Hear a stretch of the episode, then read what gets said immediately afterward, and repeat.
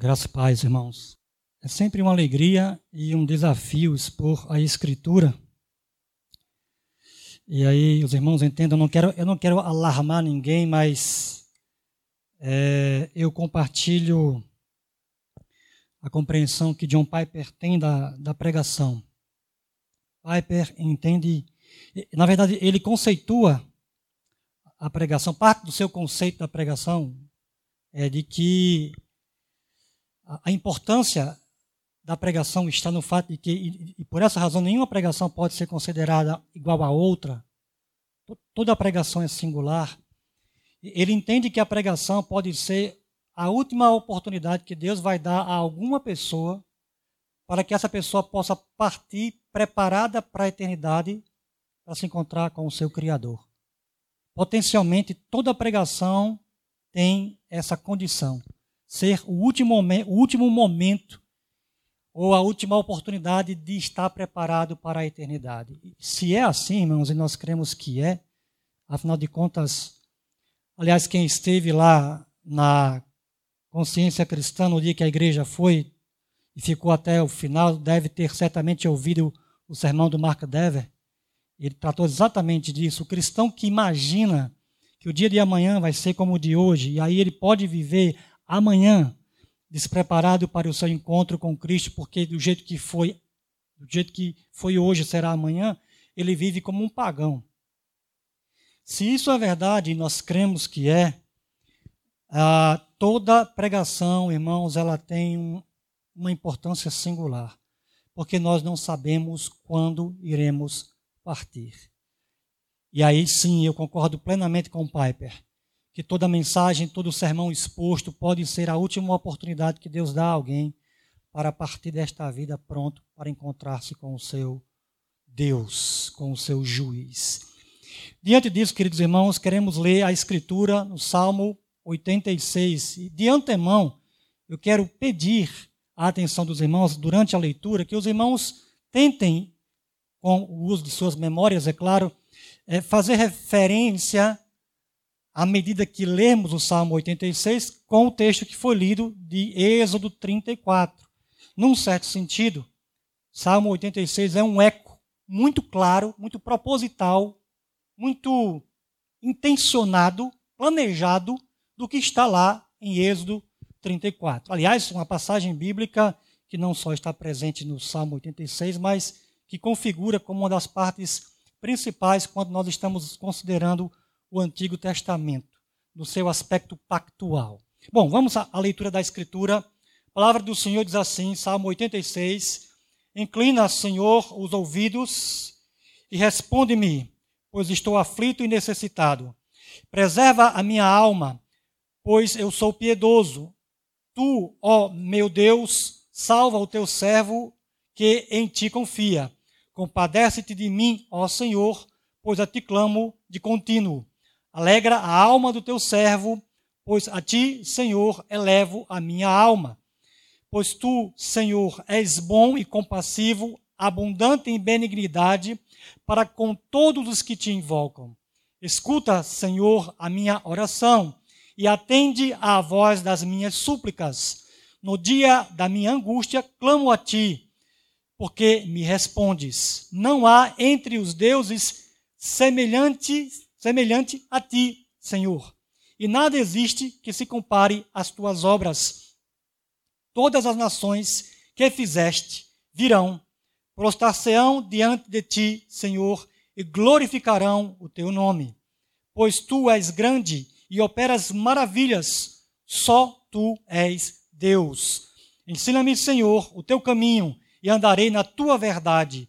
Dispõe-me o coração para só temer o teu nome Dar-te-ei graças, Senhor, Deus meu, de todo o coração. Glorificarei para sempre o teu nome, pois grande é a tua misericórdia para comigo, e me livraste a alma do mais profundo poder da morte.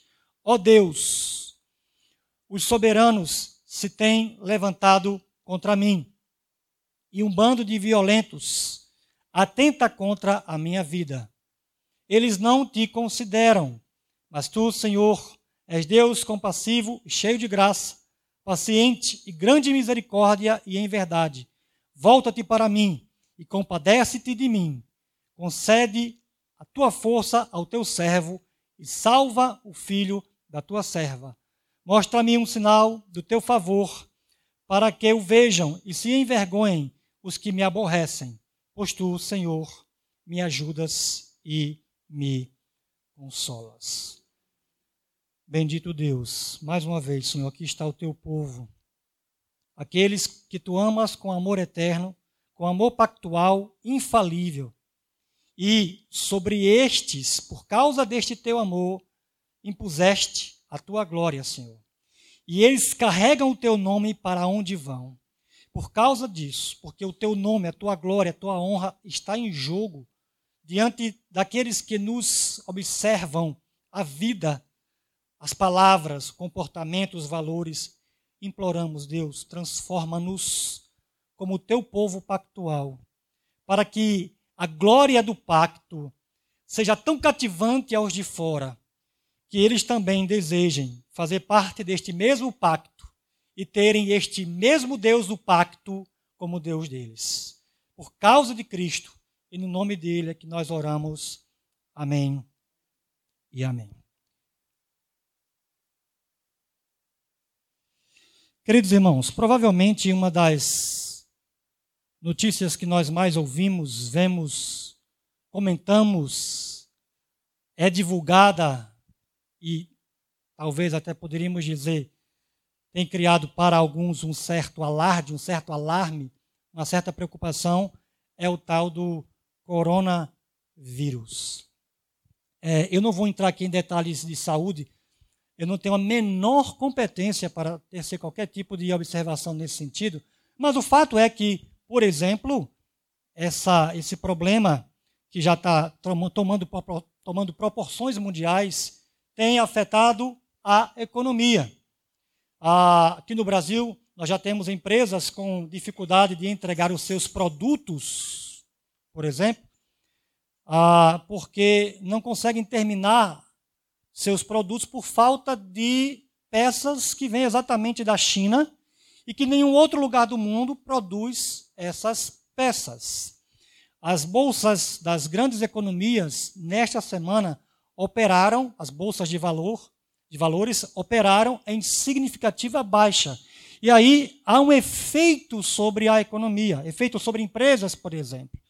E empresas com dificuldade de vender seus produtos, irmãos, em breve terão dificuldade de pagar seus funcionários se a coisa continuar do jeito que está. Aliás, são duas áreas da vida. Se você mexer, você mexe com as pessoas: economia e política. Certamente a maioria de nós está por dentro do, da chamada Operação Calvário, que investiga o desvio de pelo menos, pelo menos 123 milhões de reais aqui no nosso estado. Uma das implicações disso, irmãos, significa pessoas morrendo em filas de hospital. E a ironia disso tudo, por exemplo, a questão do vírus, é que trata-se de uma condição não só microscópica, o vírus, de maneira geral, mas os próprios biólogos discutem se o vírus é um ser vivo ou não.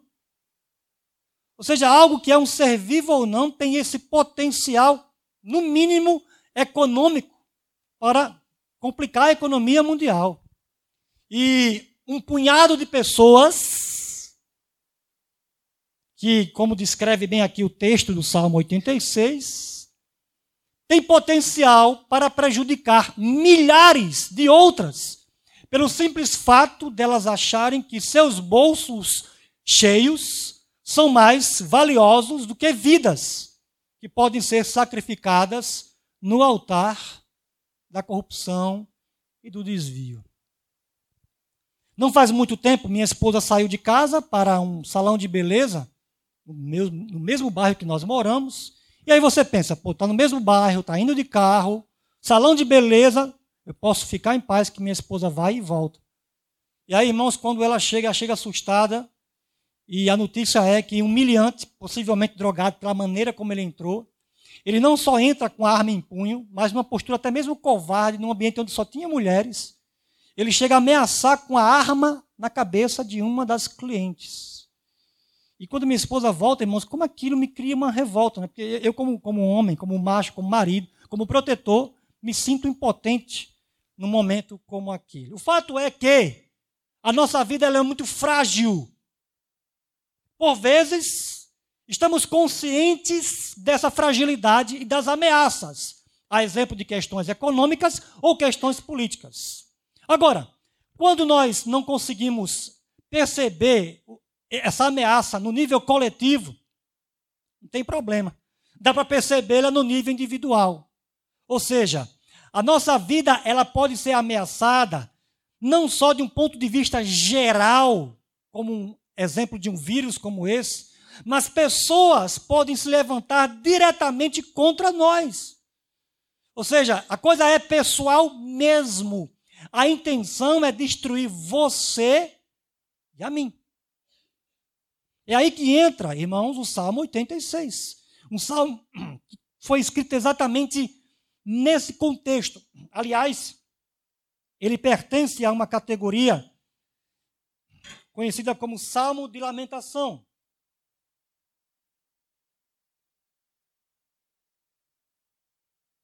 Onde o salmista, ele encontra-se diante de uma situação com potencial destrutivo. Ou seja, sua vida está sim sob ameaça. E aqueles que ameaçam a vida do salmista têm poder para dar cabo desta ameaça, de fazer esta ameaça chegar aos finalmente. E aí, se você se sente assim, talvez não se sinta agora, mas pode ter certeza, é uma questão de tempo para que alguém se levante para tentar destruir a mim ou a você. Então, o Salmo 86 é uma mensagem, é um texto para nós. Interessante, irmãos, que enquanto nós vamos lendo, estudando o Salmo 86, os comentaristas que foram sendo consultados praticamente foram unânimes em dizer o seguinte: o que está no Salmo 86 está em outros lugares do resto do livro. E considerando que nós estamos numa série de salmos, certamente o que nós iremos ver no Salmo 86 já foi trabalhado anteriormente. Chega a ser até engraçado quando você vai lendo os comentaristas, porque eles ficam assim: essa frase aqui vai para o salmo tal, essa palavra aqui vai para o salmo tal, o comentário lá do salmo tal, como quem dão a impressão que não há nenhuma novidade no Salmo 86 diante da leitura dos salmos anteriores. E considerando que nós estamos numa sequência de exposição dos salmos, pode dar de fato essa impressão de, afinal de contas, se o Salmo 86 não tem nenhuma novidade, já que ele meio que vive de repetição do que está antes, por que considerarmos o Salmo 86 numa noite como esta, visto que eu comecei a mensagem chamando a atenção para a importância de cada pregação. Não podemos desprezar um único encontro como este, afinal de contas, pode ser a última oportunidade que Deus nos dá para partirmos preparados para a eternidade. Bom, irmãos, pode ser até que o Salmo 86 dê essa impressão de que não, não está sendo colocado algo novo, mas eu, eu acredito que há pelo menos duas razões pelas quais devemos considerar o Salmo 86, mesmo sob o risco de não termos nenhuma novidade. Primeiro, eu e você sempre esquecemos o que nós estamos ouvindo aqui. O nosso coração, que por natureza se endurece todo dia, como ensina Hebreus, não tem nenhuma dificuldade em esquecer o ensino da Escritura.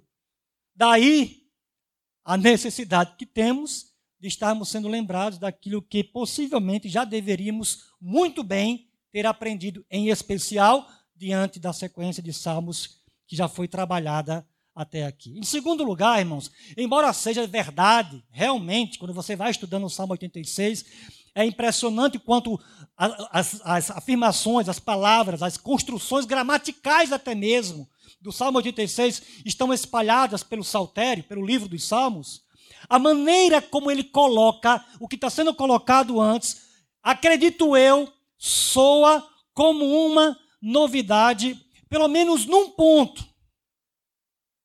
A maneira como o salmista entende a ajuda que nós devemos buscar de Deus quando a nossa vida encontra-se ameaçada. Veja, a verdade central, a verdade central, a verdade que eu quero compartilhar com os irmãos nesta noite, do Salmo 86, é que nós temos razões, nós temos razões para termos confiança quando buscamos a Deus apropriadamente acerca de algo que ameaça a vida. Ok? Aqui, o autor nos apresenta razões para termos confiança quando clamamos apropriadamente a Deus a respeito daquilo que ameaça-nos a vida.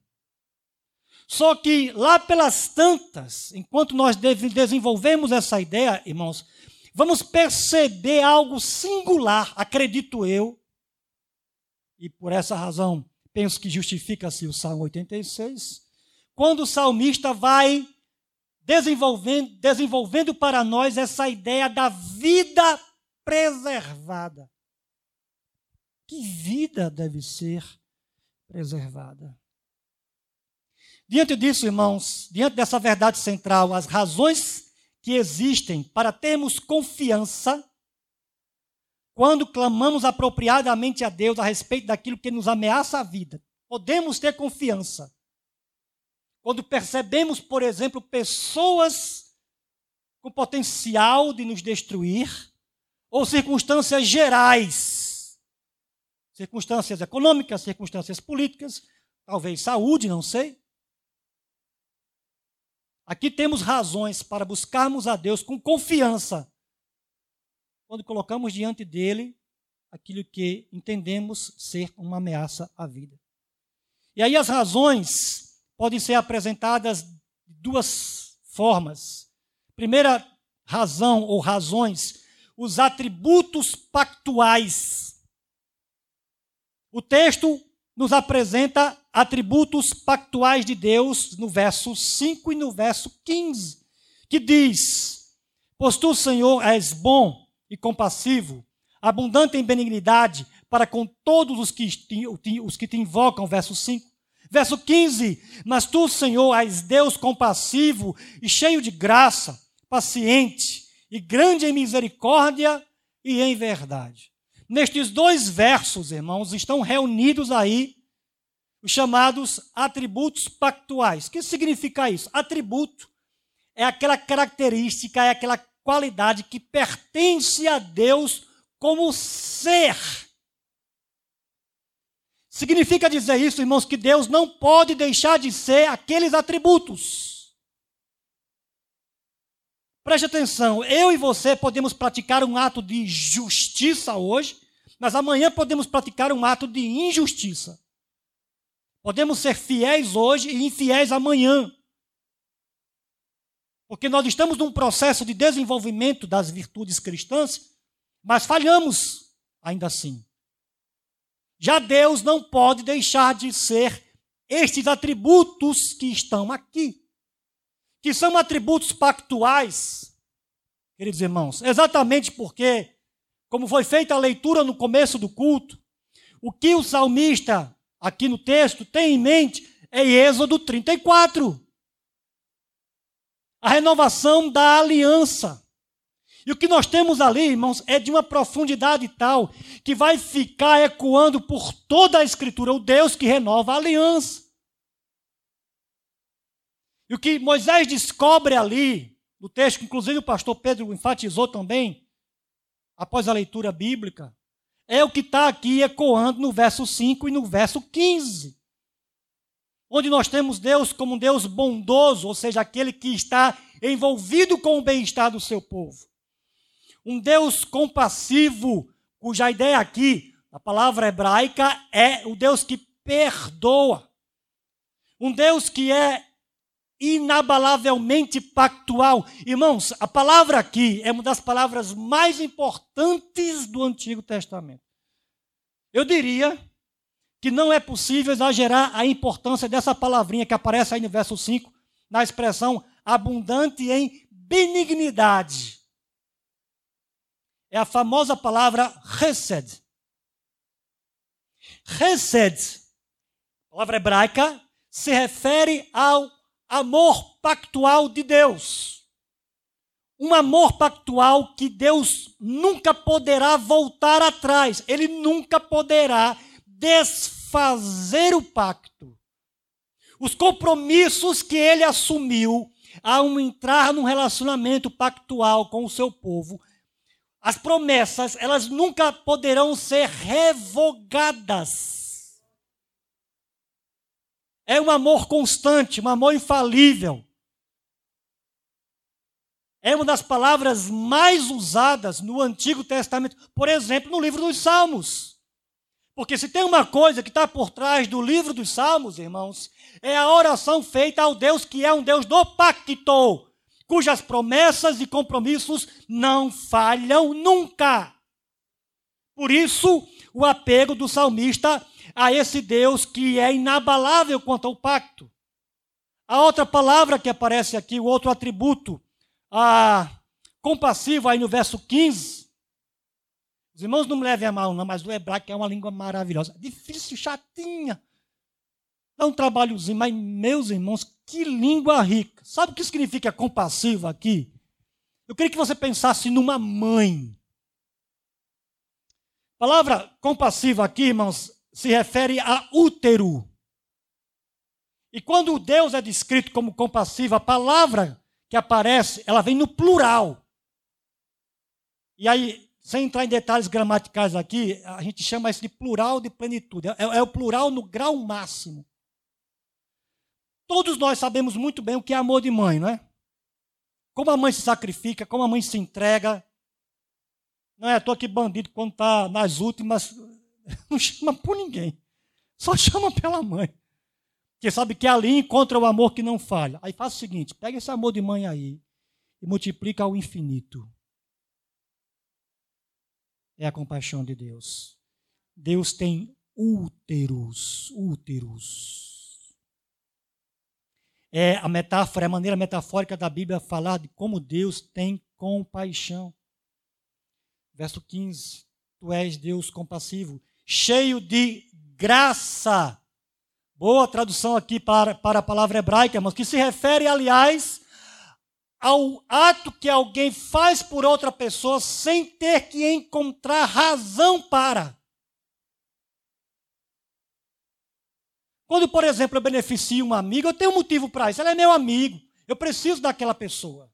Aqui a palavra hebraica, irmãos, dispensa a ideia de que Deus tenha que encontrar em nós alguma justificativa para agir em nosso favor. Na verdade, o que acontece é exatamente o contrário. Se tem uma coisa que Deus encontra é justificativa para nos dar as costas. Mas Ele é o Deus cheio dessa graça, paciente. Outra metáfora aqui interessante, irmãos, porque no pensamento do hebraico, no pensamento do, do, dos hebreus, ah, havia uma relação entre vento e ira. E faz sentido, porque quando uma ventania passa num lugar, irmãos, a ventania ela passa destruindo. Basta você pensar, por exemplo, nos furacões que atingem a América. Ventos de altíssima velocidade. Então, no Antigo Testamento existe essa relação entre vento e destruição. Então, quando Deus sopra suas narinas, é uma metáfora bíblica para Deus agir, para destruir alguma coisa ou alguém. E aí, sabe o que é está aqui? E aí os tradutores tentam, tentam. Às vezes eu tenho pena deles. Que não dá. Não dá para alcançar tudo que está no texto original. O que está aqui, irmãos, é que Deus segura a sua respiração. Deus respira fundo. O nariz de Deus é grandão. O ar não vai sair nem tão cedo. Como Deus é paciente. Como Deus respira fundo antes de pensar em derramar sua ira. grande em misericórdia, mais uma vez a palavra Hesed, e em verdade, outra palavra fundamental do contexto pactual do Antigo Testamento, irmãos, a palavra Emet. Emet significa aquele aquele compromisso do qual nós não arredamos o pé. Quer a prova disso? O que é, qual é a última palavrinha que nós usamos em nossas orações? A palavra. Tá aqui de onde ela vem? Amém vem de Emet. Firmeza, estabilidade, aquilo que não pode ser abalado. Amém, Senhor, porque quando oramos conforme tuas promessas, nada pode ser abalado em ti. Nada pode comprometer a tua capacidade de cumprir tuas promessas.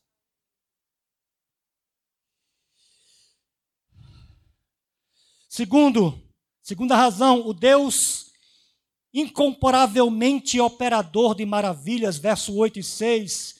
Não há entre os deuses semelhante a ti, Senhor, e nada existe que se compare às tuas obras. Verso 10: Pois tu és grande e operas maravilhas, só tu és Deus. Eu queria chamar a atenção dos irmãos nesses dois versos aí.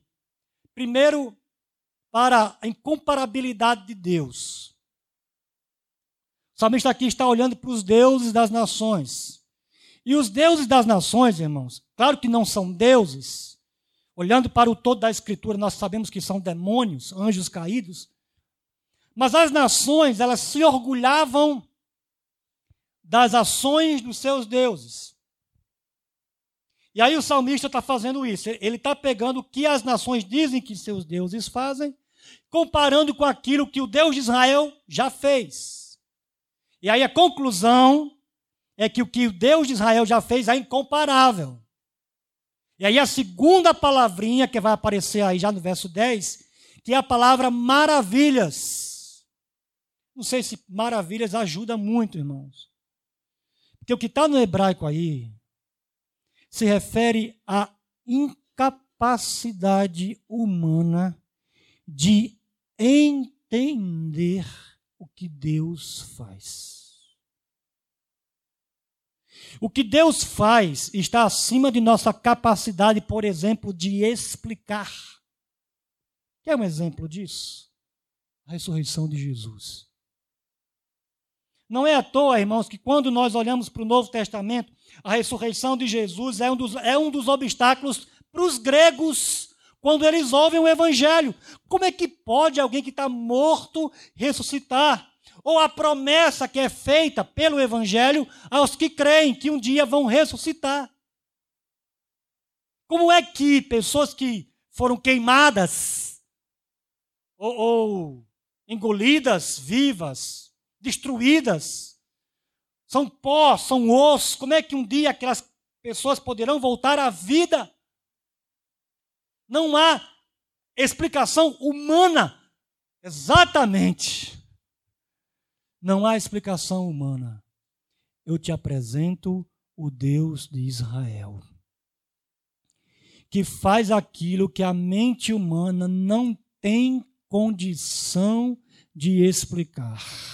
E mais, irmãos, o que o salmista está dizendo aqui, mais uma vez o hebraico nos ajuda bem, é que Deus é um continuador operante de maravilhas. O salmista não está olhando aqui para o passado apenas, é verdade, ele está olhando para o Êxodo, sim, o texto que nós lemos. Ele está olhando para as dez pragas, ele está olhando para a abertura do Mar Vermelho, mas ele pode olhar para as suas próprias experiências e constatar que Deus operou, opera e continuará operando aquilo que está para além da capacidade humana de explicar. É isso que a gramática do texto está dizendo para a gente. Então, se você ora a este Deus, com estes atributos pactuais e cujo poder de operar maravilhas é incomparável, você pode orar a este Deus com confiança. Em especial com respeito àquilo que ameaça a vida.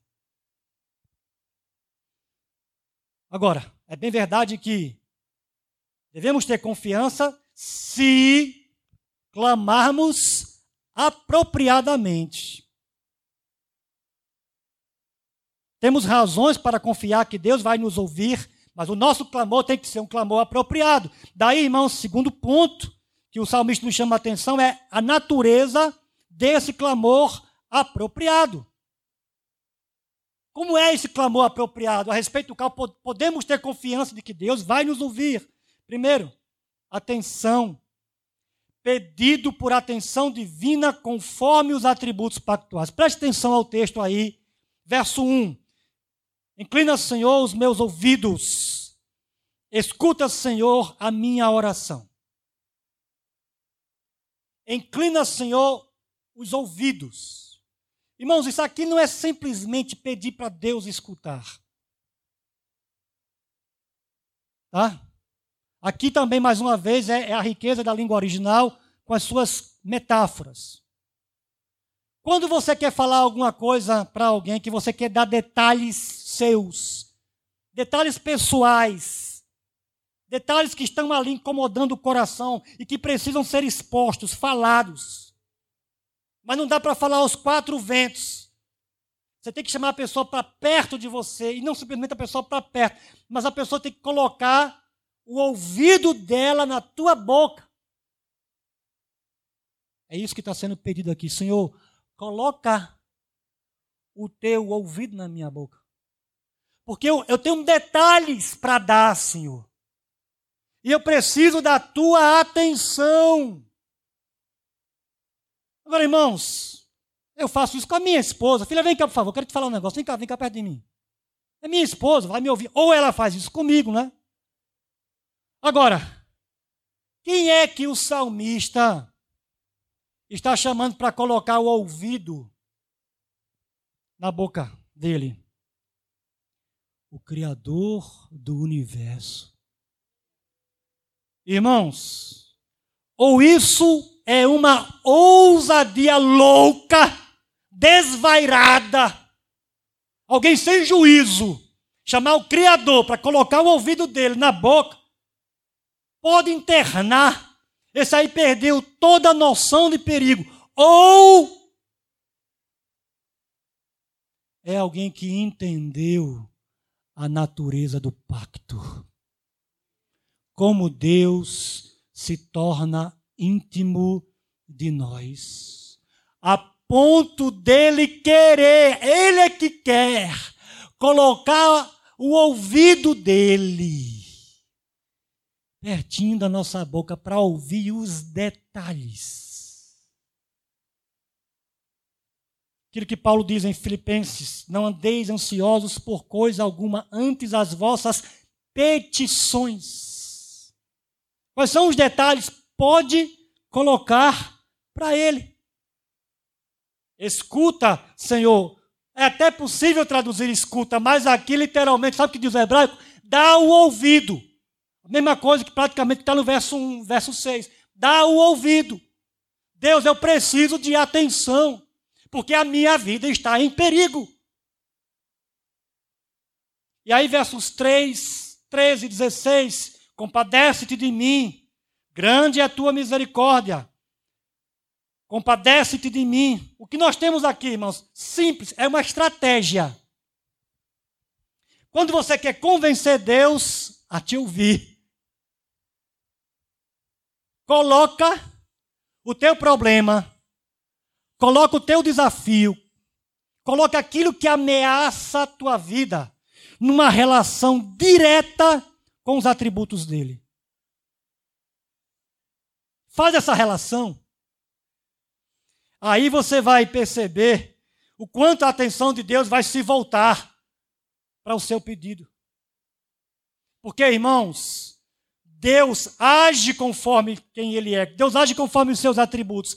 Se eu faço uma relação lógica para Deus entre o meu sofrimento e o atributo dele, por exemplo, eu estou sofrendo uma injustiça, e Ele é justo e não pode ver a injustiça, e eu faço a relação entre a minha injustiça e o atributo da justiça dele, ele vai agir, meu favor. É a estratégia dos versos 3, 13 e 16. Faz a relação entre o teu sofrimento e o atributo de Deus. O Deus que tem úteros. O Deus que não pode ver o seu sofrendo. Como a mãe não pode ver o filho sofrendo. E age. Segundo clamor apropriado, irmãos, coração inteiramente apegado ao incomparável Deus do pacto. Versos 9 a 12 diz assim: Todas as nações que fizestes virão, prostrar-se-ão diante de ti, Senhor, e glorificarão o teu nome. Pois tu és grande e operas maravilhas, só tu és Deus. Ensina-me, Senhor, o teu caminho e andarei na tua verdade Dispõe-me o coração para só temer o teu nome. Dar-te-ei graças, Senhor, Deus meu, de todo o coração e glorificarei para sempre o teu nome. Lá pelas tantas, irmãos, olha, olha a compreensão do salmista. E aí chegamos talvez naquilo que é a novidade do Salmo 86, diante de outros textos do Saltério, da coleção de salmos. Nessa comparação que ele acabou de fazer entre os deuses das nações e suas realizações, e o Deus de Israel e suas realizações, onde a constatação é que esse Deus é incomparável e que opera continuamente aquilo que está além da capacidade humana de explicar. Quando ele, ele refletiu sobre isso, ele entendeu que a vida só pode estar realmente segura se o nosso coração tiver um apego irrestrito a este Deus.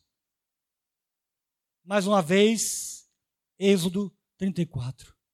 Quando, ao longo do texto, diante de Deus ser quem Ele é, renovador da aliança, tendo feito o que fez com o grande poder imperial da época, que era o Egito, só há uma postura lógica, racional, para que Israel tome como, como postura definitiva.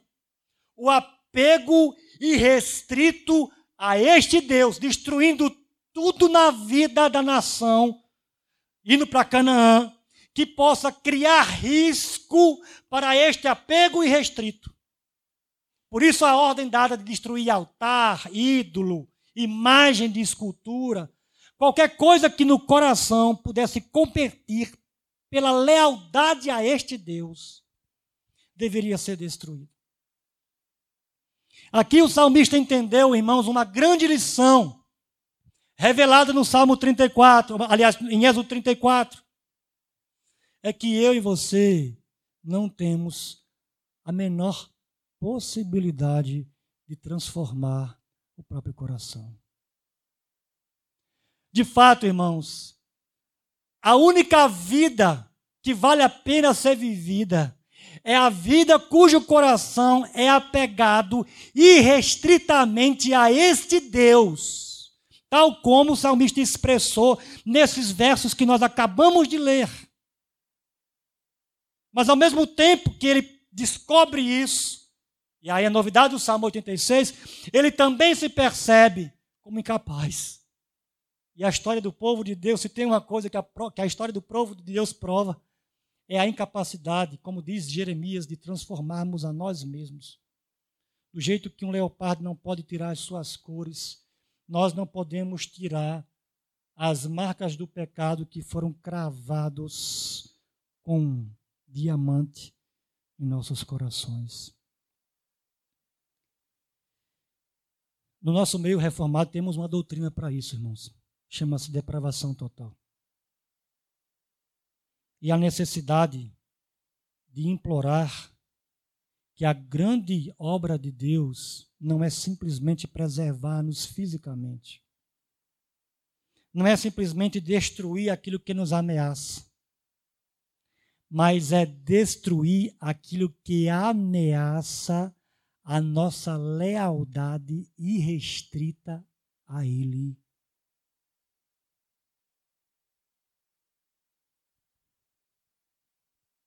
Quando eu vi isso no Salmo 86, apesar de todo o risco de se repetir o que já tem sido trabalhado em outras mensagens do pastor Pedro,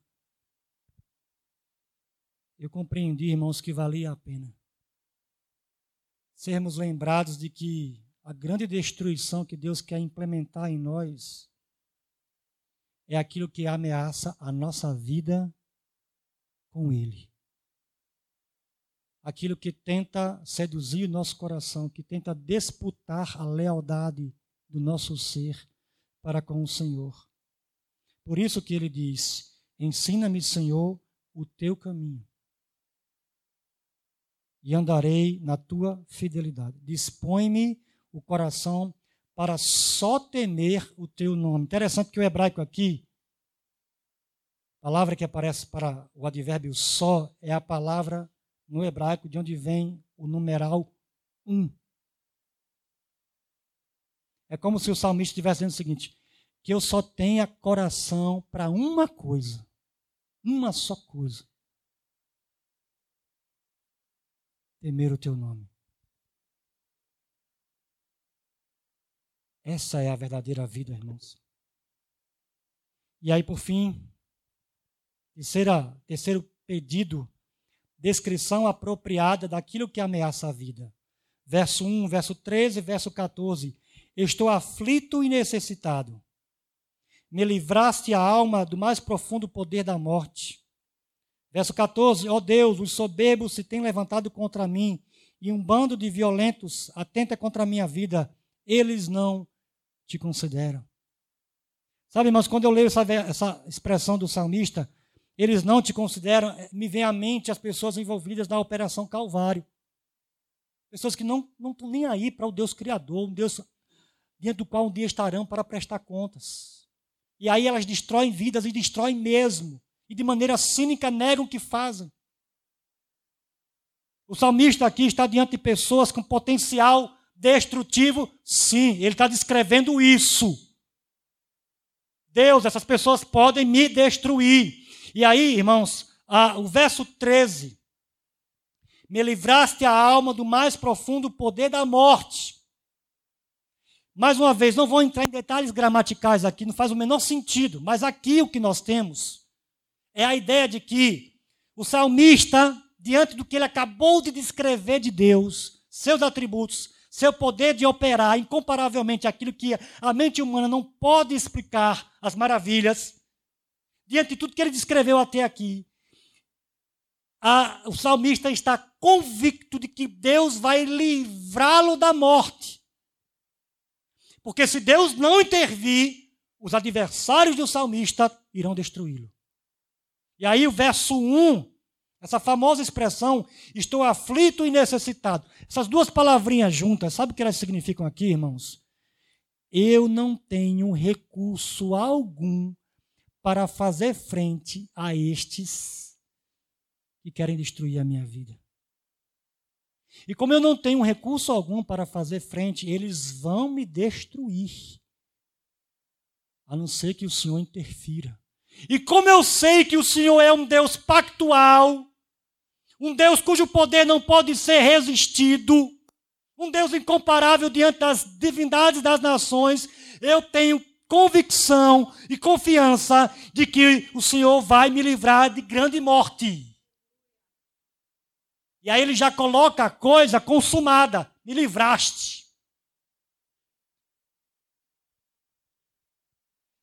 Agora, o que é interessante, irmãos, disso tudo, é a maneira missional, missionária, vamos dizer assim. Aliás, hoje pela manhã foi culto de missões, foi isso? Próximo. Mas houve alguma divulgação missionária aqui, não houve? E olha, a maneira interessante, irmãos, como ele, ele descreve a importância missionária do que ele está dizendo aqui. Voltando um pouquinho aí para o verso 9: Todas as nações que fizestes virão, prostar-se-ão diante de ti, Senhor, e glorificarão o teu nome. Vai chegar um momento na história da terra, irmãos, na história do mundo, na história das nações, que elas vão constatar aquilo que o salmista já sabe, que Deus é incomparável. E que os deuses das nações, no final das contas, não são deuses. E a única coisa sensata, portanto, a ser feita é prostrar-se e adorar aquele que verdadeiramente é Deus vivo. Isso vai acontecer. Agora, o que o salmista quer é que já na presente vida, na sua própria experiência pessoal, o salmista seja um sinal para os pagãos de que Deus é este Deus vivo. Aliás, ele pede isso. Ele pede a Deus um, que, que Deus dê perante os outros um sinal de que Deus é com o salmista. Se Deus é com o salmista e operou a maravilha para com o salmista, a conclusão daqueles que testemunham tamanha intervenção de Deus na vida do salmista é que o Deus do salmista é Deus vivo e verdadeiro. Em outras palavras, irmãos, no final das contas, o salmista tem uma preocupação com o testemunho de Deus perante os pagãos, diante da intervenção divina a favor do salmista. O que nos leva a seguinte pergunta: Para que, que eu quero as intervenções de Deus a meu favor? Talvez eu esteja doente, precisando de uma intervenção de Deus. Os médicos já não. Para que, meu irmão, você quer a sua vida prolongada?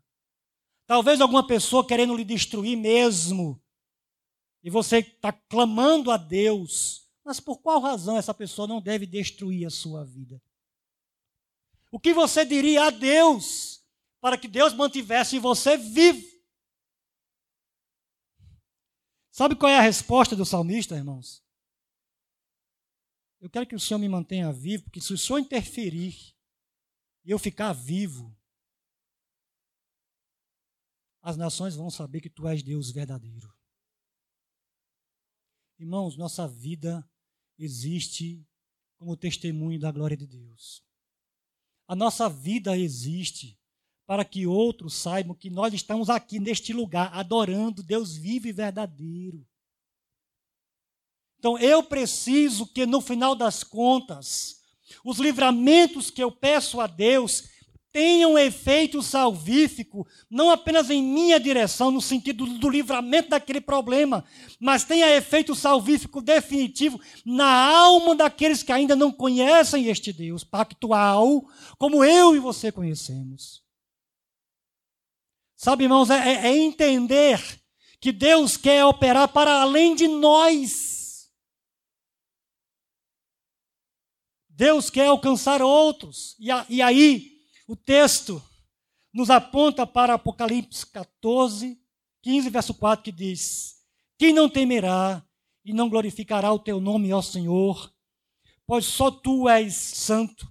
Por isso todas as nações virão e adorarão diante de ti, porque os teus atos de justiça se fizeram manifestos. É a maneira como a Bíblia vai terminando, irmãos, com Apocalipse.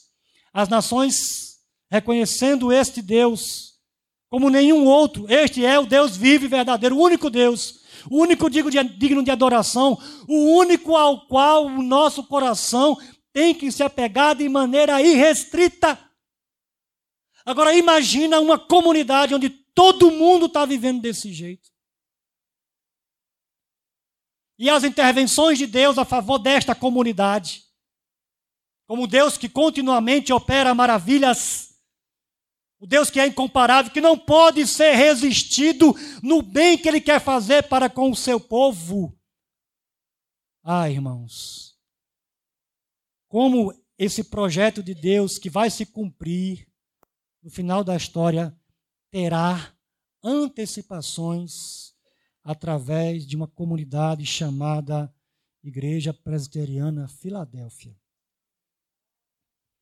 quando entendermos, no final das contas, que o grande livramento, a grande vida que Deus quer preservar é a lealdade irrestrita do nosso coração a Ele. Como de maneira inspirada e iluminada o salmista entendeu ao longo de sua reflexão lá em Êxodo e outras porções bíblicas das intervenções de Deus do pacto. Vamos orar. Ó Senhor, Tu és o mesmo Deus. O salmista que escreveu esse texto tão maravilhoso estava olhando para a história do teu povo do mesmo jeito que nós olhamos hoje.